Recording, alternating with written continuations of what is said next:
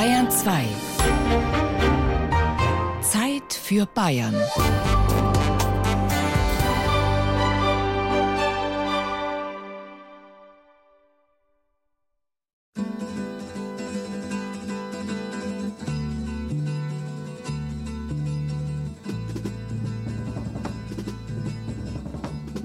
Einen schönen Samstagmittag wünscht Ihnen der Gerald Huber.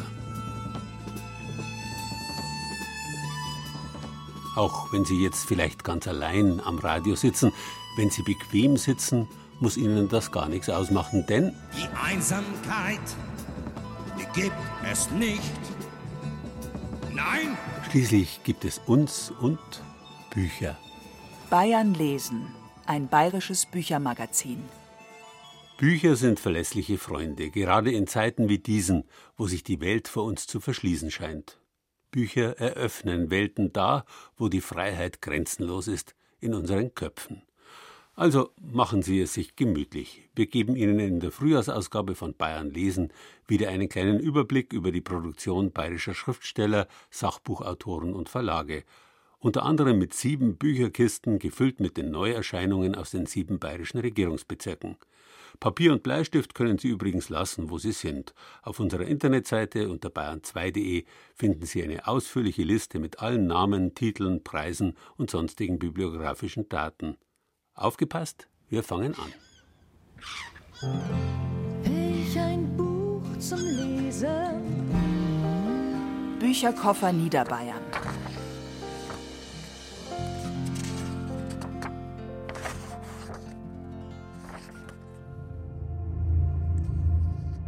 Vor langer Zeit lebte in der Nähe der Teufelsmühle ein armer Müller. Als er wieder einmal mit Gott und der Welt haderte, erschien ihm der Teufel und bot ihm einen Handel an. Der Höllengeist versprach dem Müller Reichtum und eine neue Mühle, wenn er jede Woche einen Goldtaler in einen Stiefel werfe. Der Teufel wollte den Müller holen, sobald der Stiefel voll war.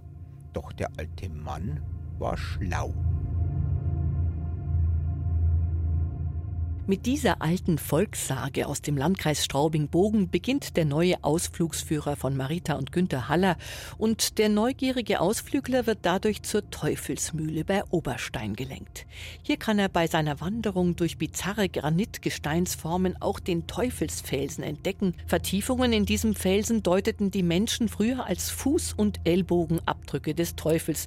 Aufbauen von der Gruselei kann sich der Ausflügler aber auch bei Kraftorten im Bayerischen Wald, wie etwa dem Naturschutzgebiet Antoniuspfahl im Fiechtacher Land, das ist der kleine Pfahl, den im Gegensatz zum großen nur die wenigsten Wanderer kennen werden, oder, oder, oder gar nicht mystisch, sondern im Gegenteil sehr menschlich geht es im Kaff und am Hummer zu. Das ist nämlich der Titel der Kindheits- und Jugenderinnerungen von Josef Schindler, sprich vor allem seine unwiederbringliche Zeit am humanistischen Gymnasium Straubing.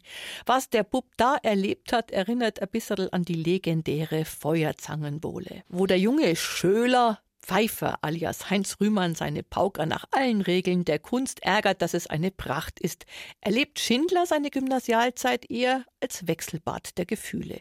Natürlich stören die Lehrer und werden auch geärgert, aber man spürt doch durch alle Lausbuberei den gewaltigen Respekt des Bauernbuben vor der humanistischen Autorität der Halbgötter am Huma. Und anrührend ist es aber auch zu lesen, wie der Internatszögling in Zeiten des Heimwehs sich doch nach dem heimatlichen Elternhaus sehnt, obwohl der Vater ihn so hart anfasst. Im Juli, so heißt es gegen Ende, fragte mich mein Vater bei der Feldarbeit, hast du nicht heuer Abitur? Ja, aber das war schon, sagte ich. Er und ich genauso lapidar passt.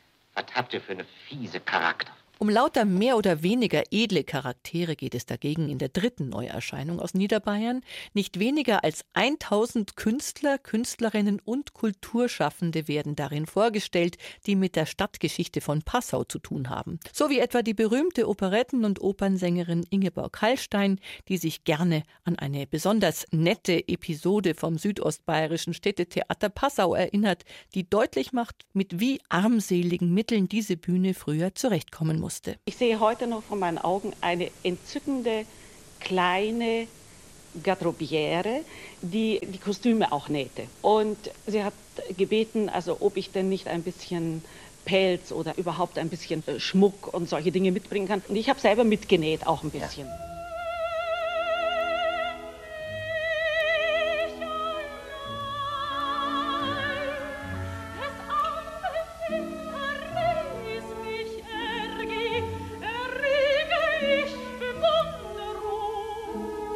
Auch wenn Passau für viele der in dieser interessanten Neuerscheinung nur eine von vielen Lebensstationen war, so bleibt es doch beeindruckend, wie viele sich von der Dreiflüsse-Stadt angezogen gefühlt haben und wie viele Passau auch geprägt hat. Höchst interessant übrigens, Anna Rosmus, die als schreckliches Mädchen bekannt wurde, weil sie über die unrühmliche Rolle ihrer Heimatstadt Passau im Dritten Reich geschrieben hat, ist unter den tausend Passauer Künstlerinnen und Künstlern irgendwie unauffindbar.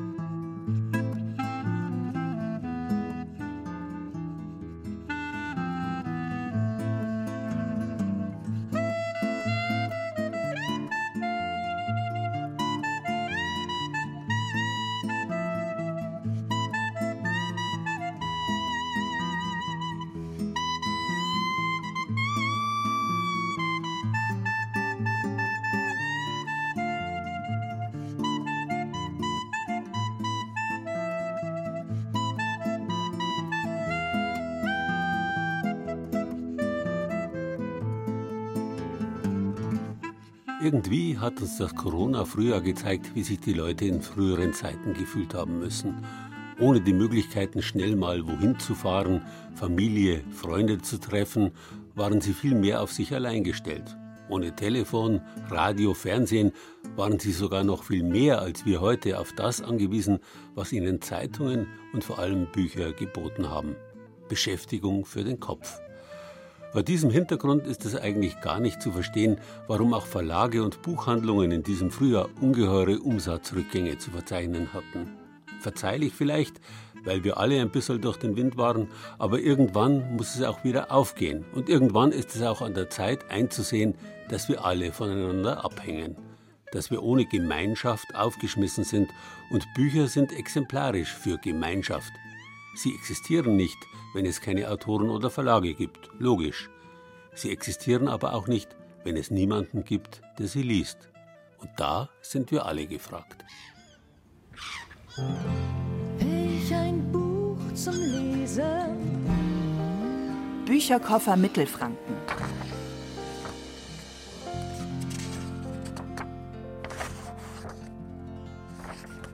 Voller Schaffenskraft. 90 Jahre Hans Magnus Enzensberger. 90 Jahre und kein bisschen leise. Der in Nürnberg und Wassertrüdingen aufgewachsene Hans Magnus Enzensberger ist einer der ganz Großen im deutschen Literaturbetrieb. Ein führender Intellektueller und ein fleißiger Autor, der ein bis zwei neue Bücher im Jahr veröffentlicht.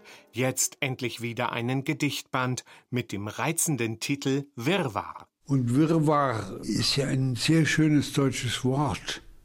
Das reimt sich gewissermaßen, ja, der Wirrwarr. Und das Merkwürdige ist, dass es in anderen Sprachen genauso ist. Also zum Beispiel heißt es auf Französisch heißt es Belle-Mail.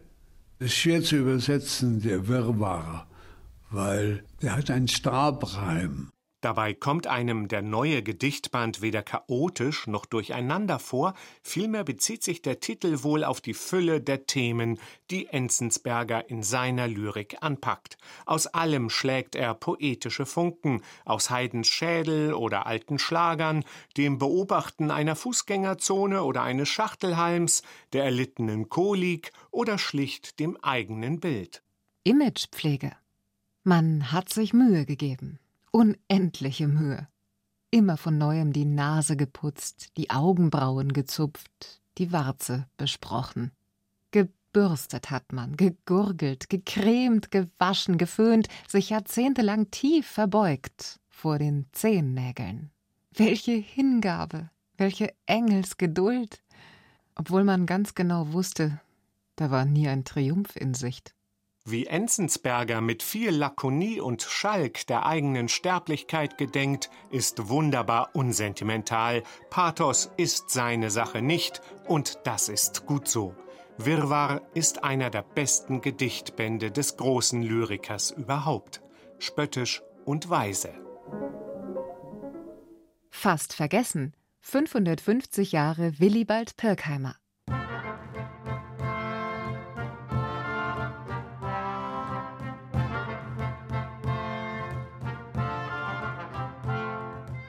So wie Hans Magnus Enzensberger noch heute den intellektuellen Diskurs in Europa mitbestimmt, tat das zu seiner Zeit der Nürnberger Humanist Willibald Pirkheimer.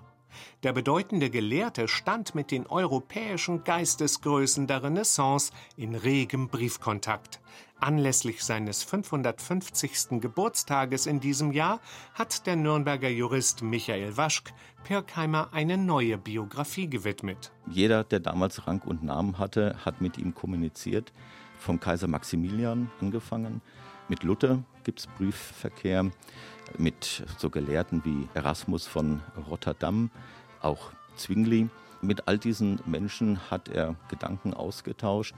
Es war auch so eine Art Aufbruchstimmung und so eine Art Frühaufklärung, könnte man fast sagen. Nicht nur als Autor und Übersetzer, Kunstsammler und Wissenschaftler tat sich Willibald Pirkheimer hervor.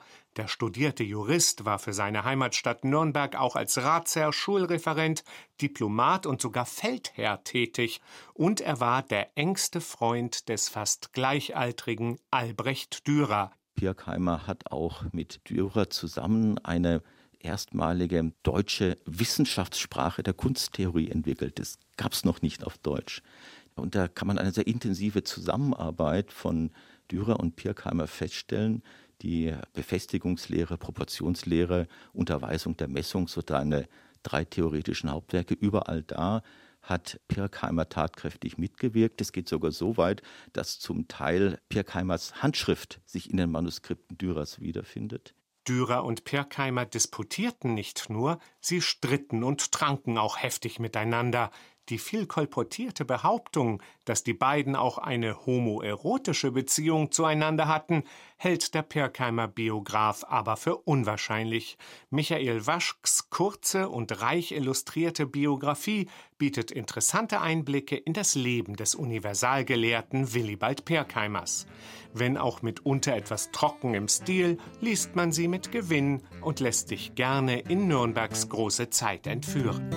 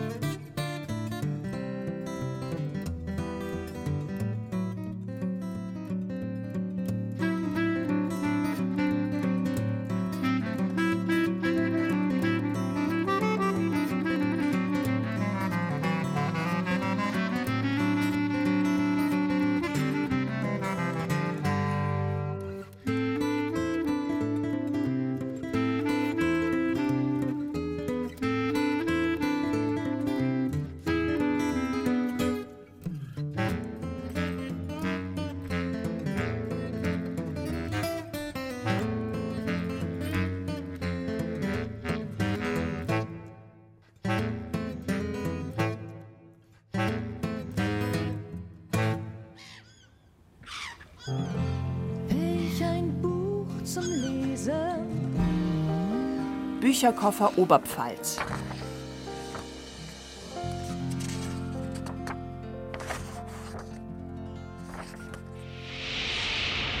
»150 Jahre lang war die Maxhütte das Herz der bayerischen Stahlindustrie.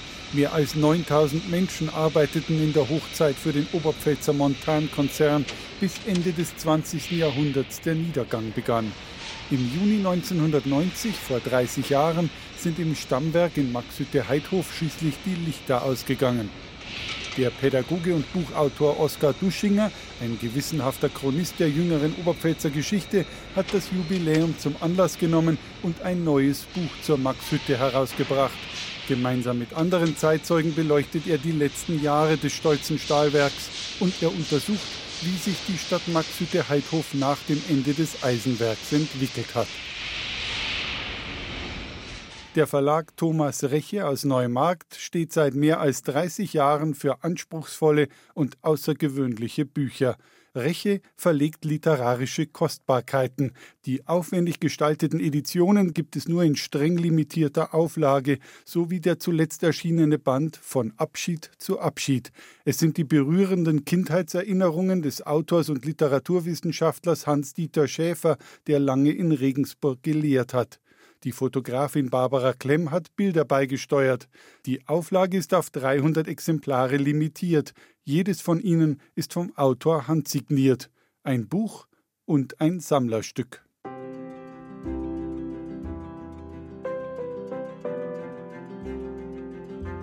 Über Regensburg wird ja so viel geschrieben, dann wird es reduziert, dann hat man irgendein Exzerpt, das meinetwegen vom Tourismusverband rausgegeben wird und dann glaubt man natürlich diesen 20-Zeiler. Das ist Klaus Schwarzfischer, der Schwafi, wie sich der Autor und Satiriker selber nennt. Er hatte endgültig genug von der oberflächlichen Reiseführerliteratur, die seine Heimatstadt Regensburg zwar stets ins allerbeste Licht zu rücken versucht, aber doch so weit weg ist von der Wirklichkeit.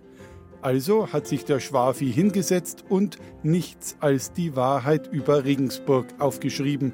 So heißt sein Almanach, der ein ganz anderes, eben das einzig wahre Regensburg-Bild vermitteln will. Regensburg sehe ich als wirklich wunderschöne Stadt. Ich lebe sehr gern hier, fahre viel weg und komme sehr gerne zurück nach Regensburg. Und wenn man in die Details reinschaut, in Regensburg abläufen, dann wirkt es einem ab und zu. Die Textsammlung enthält Stadtspaziergänge, Interviews und Glossen zum aktuellen Zeitgeschehen in der Welterbestadt. Statt Restaurantempfehlungen gibt es Hinweise für die Wohnungssuche, statt Ausflugstipps einen Sprachführer für Zugereiste abwechslungsreicher Lesestoff für alle Regensburg-Freunde, die mehr wissen wollen, als man in einem Merian-Heft findet.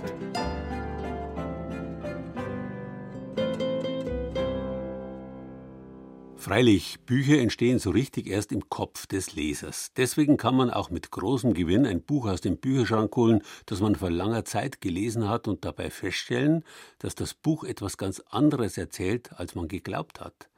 Die Geschichte ist anders deswegen, weil wir selbst uns inzwischen verändert haben. Manchmal aber stellt man auch fest, dass einem ein einstmals heiß geliebtes Buch beim Wiederlesen gar nichts mehr sagt. Vor allem bei ursprünglich fremdsprachigen Büchern ist das so. Übersetzungen altern nämlich noch schneller als Originaltexte, denn auch Übersetzungen entstehen im Kopf, im Kopf des Übersetzers zunächst, und der ist ein Kind seiner Zeit und gebraucht für seine Übersetzung Bilder seiner Zeit. So altert ein Buch doppelt. Wer Texte in der Originalsprache liest, wird dagegen möglicherweise immer neue zeitgemäße Bilder herauslesen. Aber weil wir uns nur selten die Mühe machen können oder wollen, Originale zu lesen, lohnt es sich, Klassiker immer wieder neu zu übersetzen. Da weht dann ein frischer Wind durch einen Roman, der einmal ganz altbacken vom Winde verweht war, beispielsweise. Scarlett O'Hara war keine wirkliche Schönheit, auch wenn dies den Männern, die ihrem Charme erlagen, wie jetzt die Talton-Zwillinge, selten auffiel. Zu wenig harmonierten in ihrem Gesicht die feinen Züge ihrer Mutter, einer Ostküstenaristokratin französischer Abstammung, mit den derben ihres rotgesichtigen irischen Vaters. Aber es war ein faszinierendes Gesicht. So klingt vom Wind verweht heute in der neuen Übersetzung des Augsburgers Andreas Nohl und seiner Frau Liat Himmelheber. Leichter, klarer und das E von im Winde haben sie gleich mal weggestrichen. Es passt nicht mehr, sagt Nohl. Der hochgewachsene Mann mit der Nickelbrille und dem störrischen Schnurrbart ist ein Büchermensch. Überall in der Altbauwohnung stehen hohe Buchregale. Seine Übersetzungen von Mark Twain sind preisgekrönt. Zu Margaret Mitchells Südstaaten-Epos aber ist er gekommen wie die Jungfrau zum Kind über ein Foto in einem Literaturlexikon. Und ich dachte, was ist das denn für ein schönes und intelligentes, entschlossenes Gesicht? Und äh, dann habe ich den Artikel dazu gelesen, habe festgestellt, dass das also die Margaret Mitchell ist. Und da dachte ich, also das Buch kann nicht so schlecht sein, wie es normalerweise im, dem Klischee nach gilt. Weil 70 Jahre nach dem Tod der Autorin die Rechte frei wurden, war eine Neuübersetzung möglich.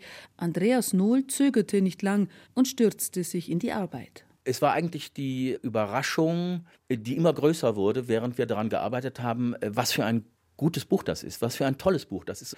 Es beschreibt ja den Kernkonflikt der USA, der bis heute besteht, die Spaltung der Gesellschaft. Die knapp 1300 Seiten Neuübersetzung der Augsburger Übersetzer bleibt immer nahe am Original. Sie liest sich grandios und zeigt, dass die Journalistin Margaret Mitchell sehr klar und gar nicht schwülstig geschrieben hat. Und eine neue Verfilmung? Warum nicht? sagt Andreas Nohl und schaut verschmitzt durch seine Nickelbrille. Mal schauen, ob da was passiert. Also die sind ja in Hollywood normalerweise nicht so blöd, äh, sich sowas entgehen zu lassen. Und so wie eine Übersetzung eine Art von Neuinszenierung ist, so würden wir uns natürlich vorstellen können, dass das Buch neu verfilmt wird. Und dann fänden wir Quentin Tarantino äh, durchaus einen angemessenen äh, Regisseur. Das würde ein wenig mehr dann zu unserer Übersetzung passen.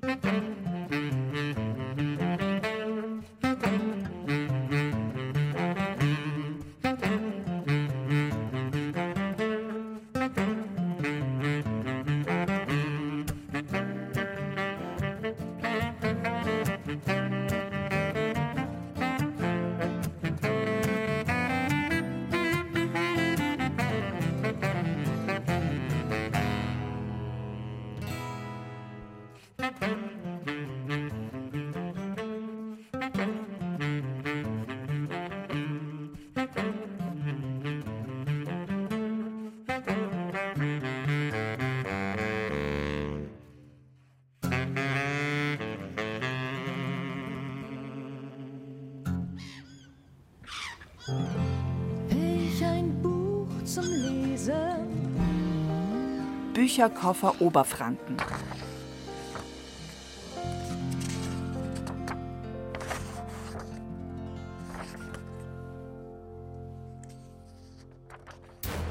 Mord vor traumhafter Kulisse. Jeder, der schon einmal in Bamberg war, hat den Tatort vor Augen. Auf der oberen Brücke läuft eine Frau eilig in Richtung Altes Rathaus, das ist das malerische Gebäude, das direkt in die Regnitz gebaut ist. Die Frau schaut sich ängstlich um. Hinter ihr her läuft ein Kripo-Beamter. Stehen bleiben oder ich schieße! Frau Born! Sie haben keine Chance, geben Sie doch auf! Jetzt streifte die Frau ihre Stöckelschuhe ab und kletterte blitzschnell auf das steinerne Brückengeländer. Dann öffnete sie ihre Handtasche und zog ebenfalls eine Waffe hervor. Verdammt! rief der Kripomann. Machen Sie doch keinen Scheiß! Doch die Frau hob die Hand und zielte auf den Polizisten.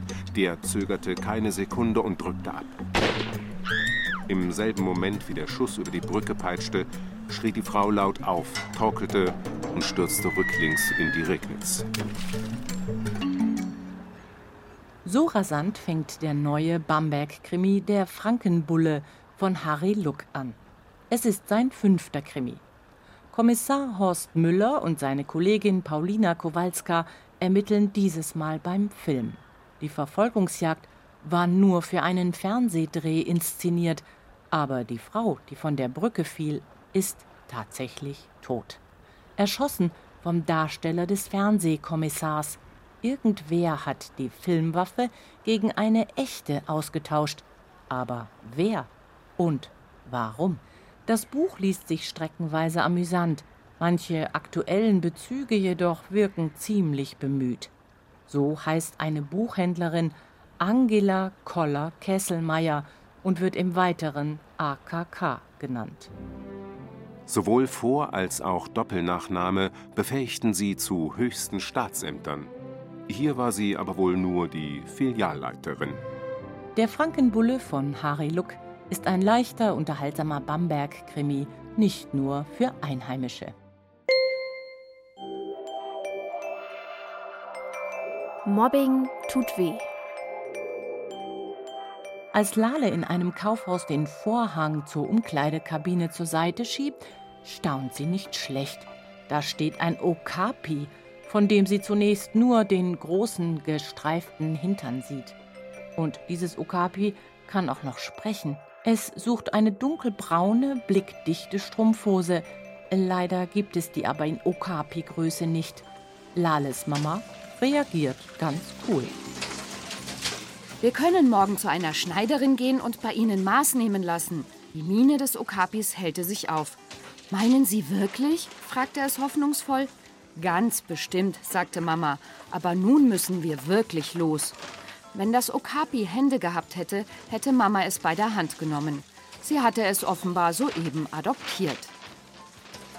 In Sandra Niermeyers zweitem Kinderbuch Neun Tage mit Okapi geht es zunächst fantastisch zu. Das schüchterne Okapi ist aus dem Kongo nach Deutschland geflogen, denn die anderen Tiere haben es zum hässlichsten Tier des Regenwaldes gekürt, weil es so einen dicken Hintern hat. Die Strumpfhose soll wenigstens die Streifen kaschieren. Als Lale ihrer Freundin Alina von dem Wettbewerb erzählt, greift diese die Idee auf und will doch tatsächlich in ihrer Klasse einen Hässlichkeitswettbewerb veranstalten. Lale wird ganz mulmig zumute und man ahnt bereits, wen es treffen wird. Die pummelige, unbeliebte Nora. Lale merkt, wie gemein die ganze Aktion ist und schämt sich, weil sie sich nicht traut, Alina die Meinung zu sagen. Und spätestens da ist das Buch nicht mehr fantastisch, sondern sehr real. Neun Tage mit Okapi von Sandra Niermeier ist eine spannende Geschichte zum Thema Mobbing für Kinder ab acht mit witzigen Illustrationen von Caroline Orpheus. Ein Bücherwurm, Hildebrand, lebt jahrelang ganz unerkannt in einem Bücherschrank, in einem Gedichteband. Er las sich kreuz, er fraß sich quer, Gedichte schmeckten ihm so sehr, doch als die Gedichte alle waren, fraß er seinen ersten Roman. Bücherwurm Hildebrand lebt jahrelang ganz unerkannt in einem Bücherschrank nahe der Wand. Las sich kreuz, er fraß sich quer, Gedichte schmeckten ihm so sehr, doch als die Gedichte alle waren, fraß er seinen ersten Roman. Danach ein Werk über Mathematik und noch eins über Quantenphysik. Alles fraß er in seinen Bauch und das dicke Lexikon, das auch. Mit jedem Wort, das er verschlang, mehr Klugheit in sein Köpfchen drang. Er wurde klüger und klüger noch, mit jedem Buch, durch das er kroch, der klügste am weiten Firmament, noch klüger als ein nasses Hemd. Entschuldigung, ich meine als der Präsident. Bücherwurm Hildebrand lebt jahrelang ganz unerkannt in einem Bücherschrank nahe der Wand. Er las sich kreuz, er fraß sich quer, Gedichte schmeckten ihm so sehr, doch als die Gedichte alle waren, fraß er seinen ersten Roman. Und plötzlich fing er zu sprechen an und sagte, hat mir gut gefallen der Liebesroman, ich weiß jetzt alles und noch viel mehr, und was ich noch nicht weiß, gibt's zum Dessert. Die Leute sagten A und O, er spricht der Wurm sie an, so so, man lud ihn in die Talkshow ein. Wie ist es denn, berühmt zu sein? Er schaut ganz schlau in die Kameralinse, zeigt sein bestes Wurmgegrinse und sagt, ich weiß jetzt alles noch viel mehr und was ich noch nicht weiß, gibt's zum Dessert. Bücherwurm Hildebrand lebt jahrelang ganz unerkannt in einem Bücherschrank nahe der Wand. Er las sich kreuz, er fraß sich quer, Gedichte schmeckten ihm so sehr, doch als die Gedichte alle waren, fraß er seinen ersten Roman. Tages kroch er aus, ganz allein aus seinem Haus. Wie dumm, Er hatte doch vergessen, die Morgenzeitung gründlich aufzufressen. Er war zwar klug, doch furchtbar klein, so groß nur wie ein Fingerlein. Die Leute sagten später, ja, so sei es gewesen. Hätte er die Straßenordnung richtig gelesen, das Kapitel von der Ampel, wenn sie schaltet auf Rot, so kroch er auf die Kreuzung und war tot.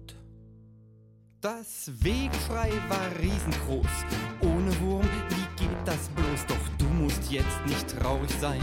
Nimm ein Buch und stell es rein in deinen eigenen Bücherschrank.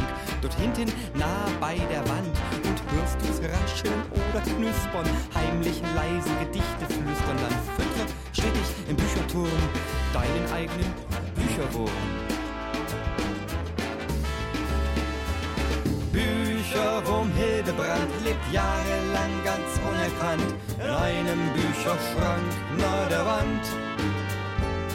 Er las sich kreuz, er fraß sich quer, Gedichte schmeckten ihm so sehr, doch als die Gedichte alle waren, fängt das Lied von vorne an.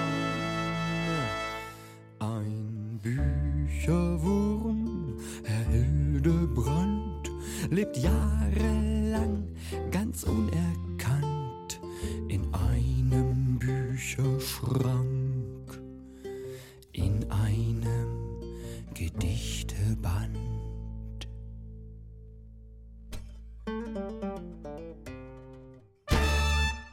So wie der Bücherwurm Hildebrand von Toni Geiling hätte ich's als Schüler liebend gern gemacht. Ich hätte die gelben Seiten meiner Lateingrammatik mit braunem Leineneinband und allen darin enthaltenen Konjugationen, Deklinationen samt Unregelmäßigkeiten und Ausnahmen mit Genuss verspeist, wenn, ja, wenn ich dafür alles intus gehabt hätte, buchstäblich im Wortsinn. Die Vernunft hat mich davon abgehalten, obwohl das Bücherfressen zumindest im übertragenen Sinn damals schon zu meinen wichtigsten Leidenschaften gezählt hat. Und irgendwann habe ich auch kapiert, was der Unterschied zwischen einem Schüler und einem Lehrer ist. Ein Schüler muss alles wissen, ein Lehrer muss bloß wissen, wo es steht. Ein Erwachsener muss sich nicht mehr alles merken, er kann ja nachschlagen. Ich ein Buch zum Lesen. Bücherkoffer Schwaben.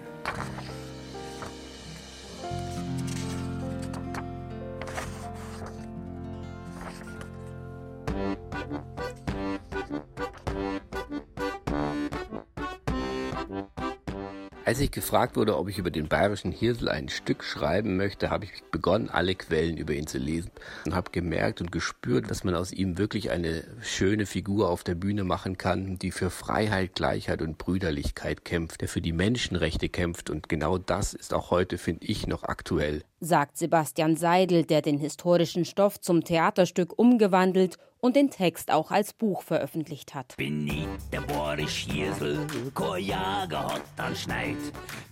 Am Ende dann wird ihm der Prozess gemacht, diesem Wilderer und Anführer einer Räuberbande, dem bayerischen Hirsel.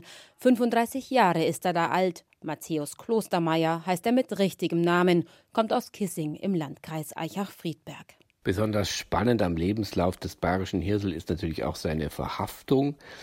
Er wurde mit vereinten militärischen Kräften im Wirtshaus Osterzell eingekesselt von der bayerischen und schwäbischen Armee, kam zu einer wilden vierstündigen Schießerei, bei der fünf Menschen das Leben lassen mussten. Der bayerische Hirsel hat erst aufgegeben, nachdem all seine Munition verschossen war. Ein mutiger Mann, ein echter Kerl also dieser Robin Hood des 18. Jahrhunderts. Und das nicht nur im Kampf mit den Waffen. Er war ein Wohltäter für die Bauern und das einfache Volk und gleichzeitig ein Gegner der Obrigkeit. Einer, der gegen Ungerechtigkeiten kämpft, der sich für seine Kameraden einsetzt. Seine Geschichte bringt Sebastian Seidel mit seinem Ensemble Theater Augsburg auf die Bühne. Ein Buch dazu hat er im Augsburger Maro Verlag herausgebracht. Obwohl große Teile Augsburgs nach dem Zweiten Weltkrieg in Trümmern lagen, überstand die Heiligkreuzkirche ihn fast unbeschadet und damit auch die prachtvollen Werke, die sich im Innenraum befinden. Gemälde von Lukas Kranach dem Älteren oder Johann Rottenhammer. Beschrieben werden all diese Kunstwerke in dem Kirchenführer von Wolfgang Valenta. Er enthält auch 50 farbige Abbildungen. Auch darüber, wie das Augsburger Friedensfest dazu beitrug, die Gräben zwischen Protestanten und Katholiken zu überwinden, schreibt der Augsburger Stadthistoriker in seinem Kirchenführer über die Heiligkreuzkirche, genannt auch die Europäische Friedenskirche.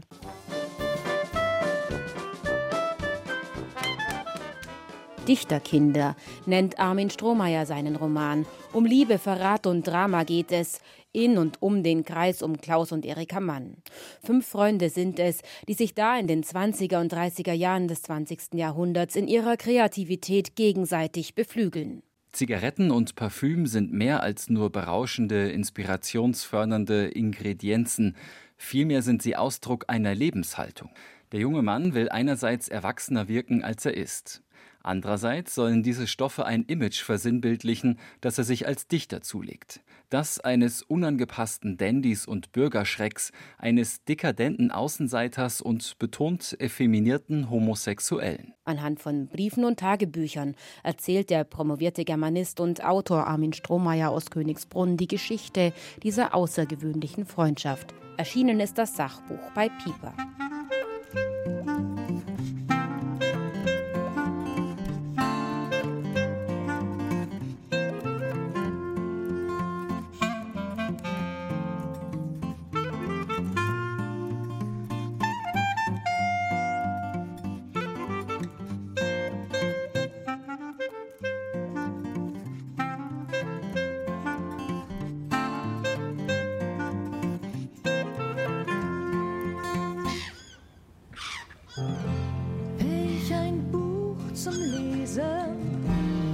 Bücherkoffer Unterfranken.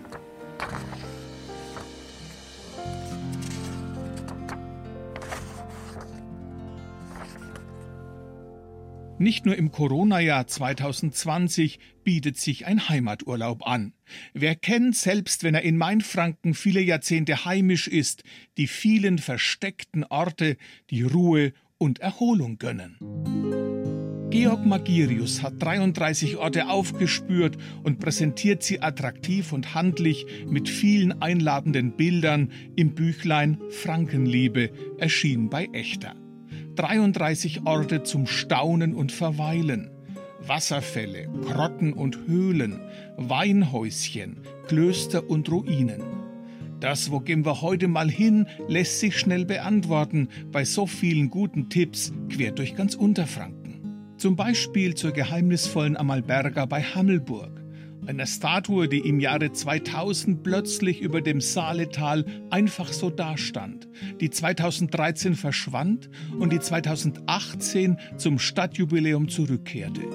Autor Georg Magirius ist übrigens studierter Theologe und führt seit gut zehn Jahren auch auf sogenannten spirituellen Tageswanderungen durch Mainfranken.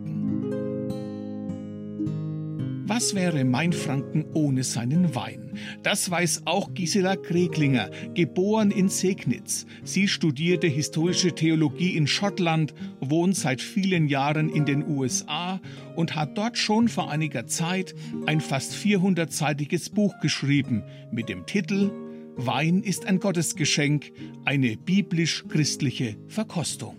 Well, the way it came about for me to write this book is that I grew up in den amerikanischen Medien berichtet Gisela Kreglinger über ihre Herkunft, dass sie aus einer fränkischen Winzerfamilie stammt und so von klein auf erfahren hat, wie viel Arbeit im Jahreskreis in die Weinerzeugung gesteckt wird.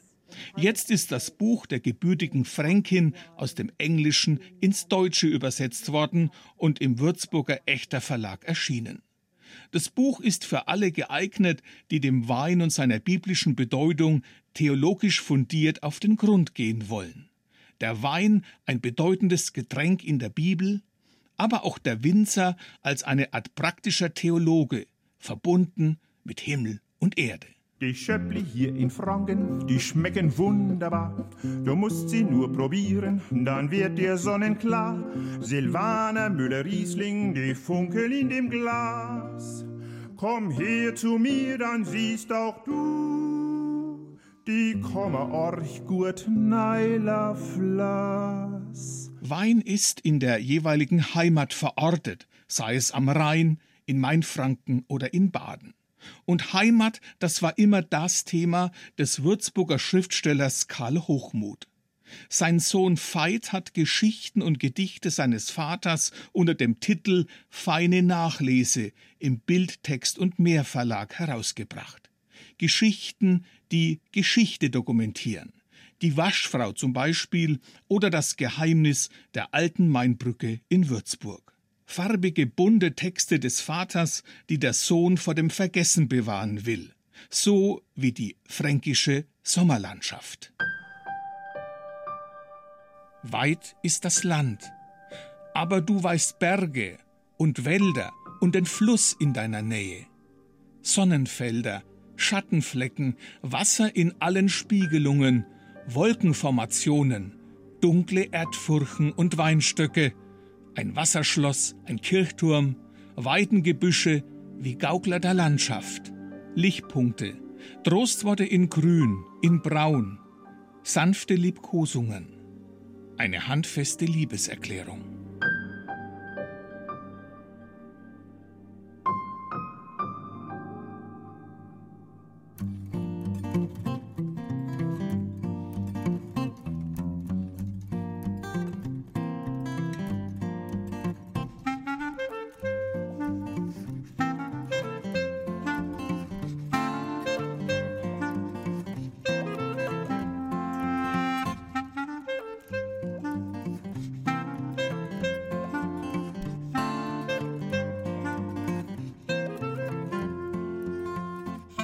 Im Grunde ist es völliger Unsinn, sich immer noch Tag für Tag an den Schreibtisch zu schleppen, um noch eines mehr von diesen immer nutzloser werdenden Dingern mit vollgedruckten Seiten zur Welt zu bringen. Hat der Schriftsteller Bernhard Setzwein einmal gesagt.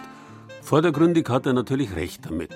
Hintergründig aber ist das Unsinn und das weiß niemand besser als Setzwein selbst, der nicht nur ein großer Leser ist, selbst einmal Verleger war und immer noch und immer wieder zeigt, dass er zu den ganz bedeutenden bayerischen Autoren zählt. Einfach deswegen, weil er sich selbst Lügen straft und sich immer wieder an den Schreibtisch setzt. Weil er weiß, dass die grenzenlose Unübersichtlichkeit der Welt in übersichtliche Sätze verpackt werden muss, um sie wenigstens im Ausschnitt begreifen zu können. Ende April hat Setzwein seinen 60. Geburtstag gefeiert und sich selbst mit dem Buch Das gelbe Tagwerk ein Geburtstagsgeschenk gemacht.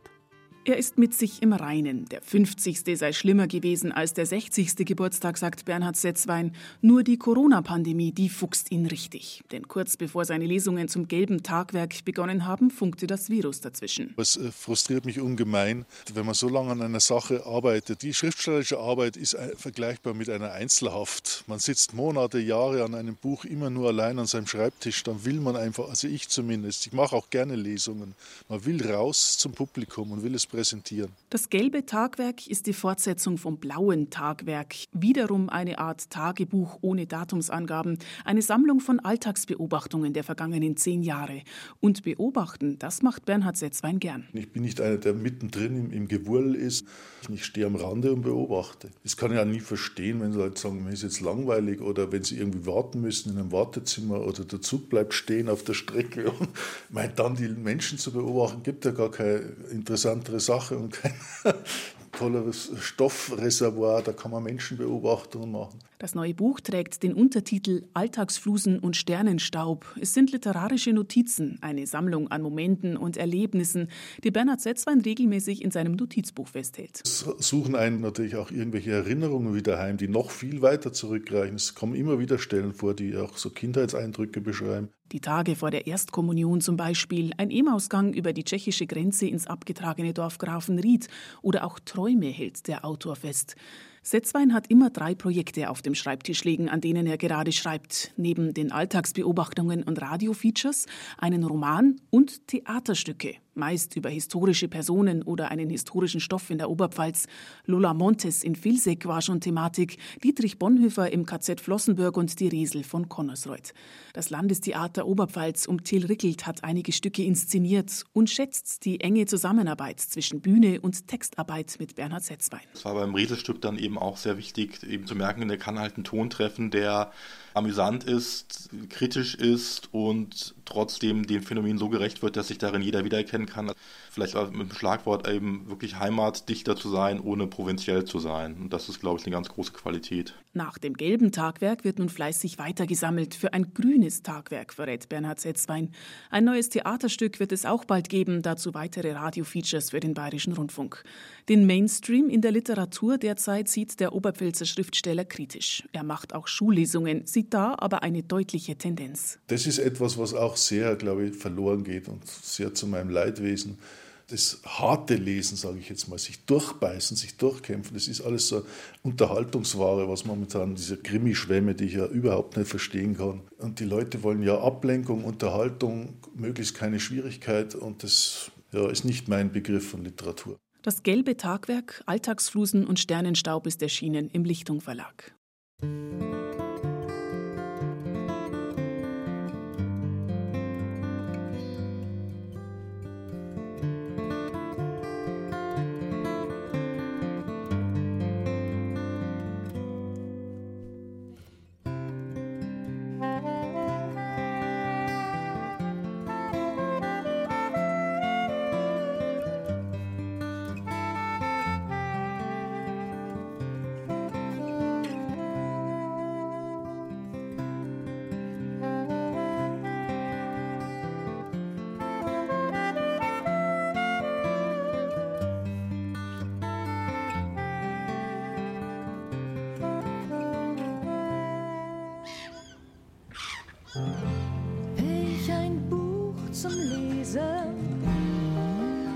Bücherkoffer Oberbayern.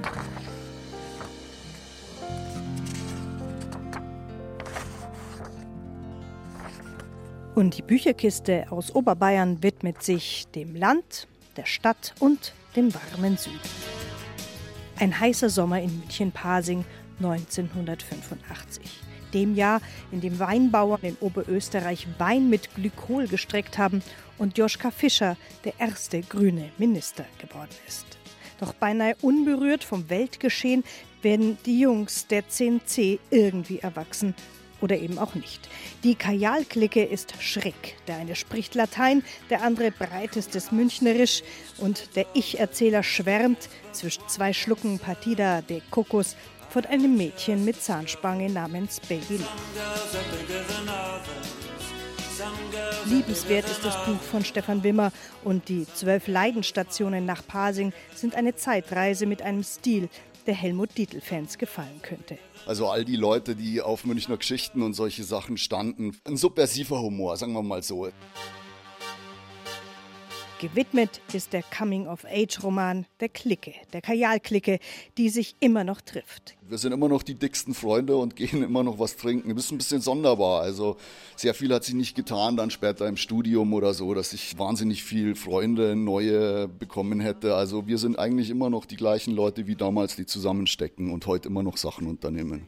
Also erwachsen im klassischen Sinne bin ich eigentlich nie geworden. Das Passing von damals ist mittlerweile verschwunden, auch Wimmer selbst kennt es nicht wieder. Und wie sich die Großstadt verändert hat, so hat sich auch das Land verändert. In Das Landleben hält Werner Betzing, einer der Alpenforscher und Geograf, ein Plädoyer für das echte Leben auf dem Land, denn das sei eine gefährdete Lebensform und lang keine romantische Idee. Auf dem Land leben vergleichsweise wenige Menschen in kleinen Siedlungen. Deswegen ist auf dem Lande der Zusammenhalt untereinander sehr wichtig und in der Regel auch deutlich ausgeprägt. Der Bezug zur Natur und zur Umwelt ist stark und auch die Wirtschaft ist klein und dezentral, also nicht hochspezialisiert. Doch dieses Leben gibt es kaum noch. In seinem Sachbuch beschreibt Betzing auch die Geschichte des Landlebens und die Veränderung. Massiv beeinflusst wird es auch heute noch, wenn der Städter mit Geld in einer romantischen Vorstellung aufs Land zieht, den alten Bauernhof kauft, renoviert, aber das Leben selbst dort nicht versteht und schon gar nicht hineinfindet. Dann wird das Land städtisch. Die Einheimischen werden verdrängt, die Landwirtschaft verliert ihre Grundstücke, weil die bebaut werden oder mit Gewerbegrundstücken, mit Wohnsiedlungen überbaut werden oder mit Straßen, mit Parkplätzen. Und typisch ist dieser Charakter der Zwischenstadt, wo man im Prinzip keine Identität mit der Region hat, mit der Gemeinde hat, in der man lebt, sondern wo man sagen kann, jenseits meines Gartenzauns ist die Fremde.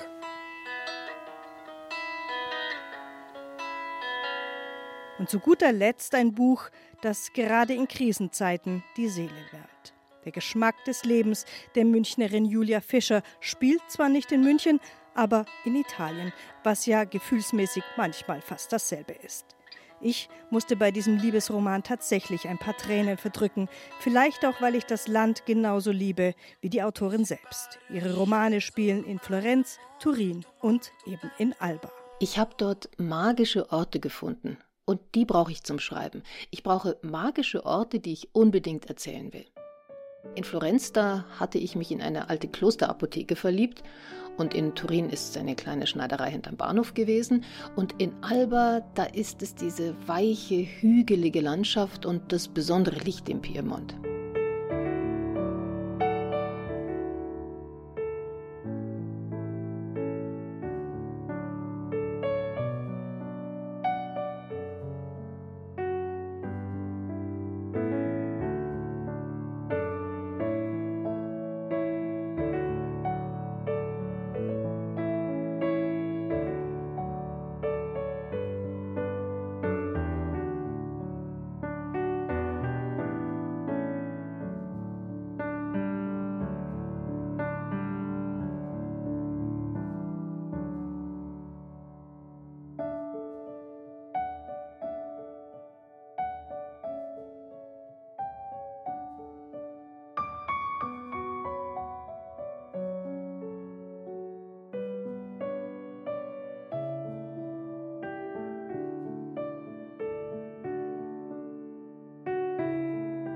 Kleine Fluchten.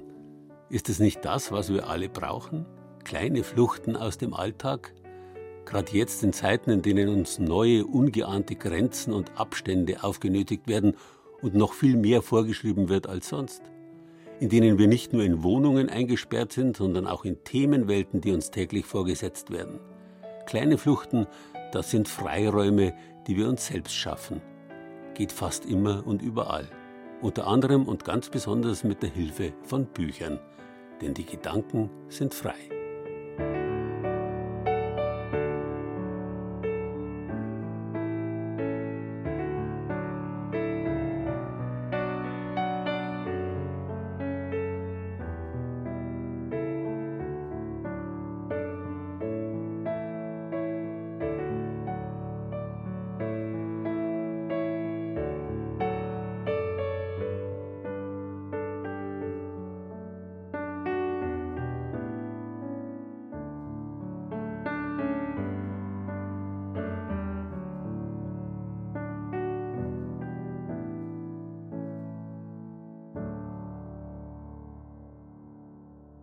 Bayern lesen. Das war das bayerische Büchermagazin in der Zeit für Bayern mit Gerald Huber und Beiträgen von Angelika Schüdel, Dirk Kruse, Uli Scherr, Barbara Leinfelder, Susanne Rosbach, Judith Zacher, Eberhard Schellenberger, Margit Ringer und Tanja Gronde. Redaktion Gerald Huber. Alle in dieser Sendung besprochenen Bücher finden Sie zusammen mit sämtlichen wichtigen Angaben und Preisen und der ganzen Sendung zum Nachhören auf unserer Zeit für Bayern Internetseite unter bayern2.de.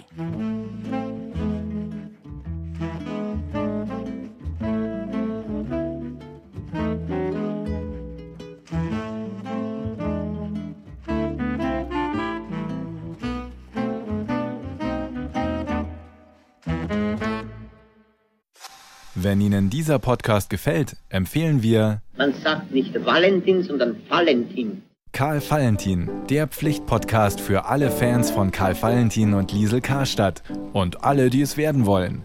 Mit Originalsketchen, Zitaten und Gesprächen mit Valentin-Experten. Da sind wir dann halt froh um Valentin, gell, weil wir dann sehen, dass, äh, sag ich jetzt mal, Bayern auch nicht bloß ja, Schurplatteln, jodelnd da irgendwelche bläden Witze machen, sondern auch einmal saudumm daherreden können.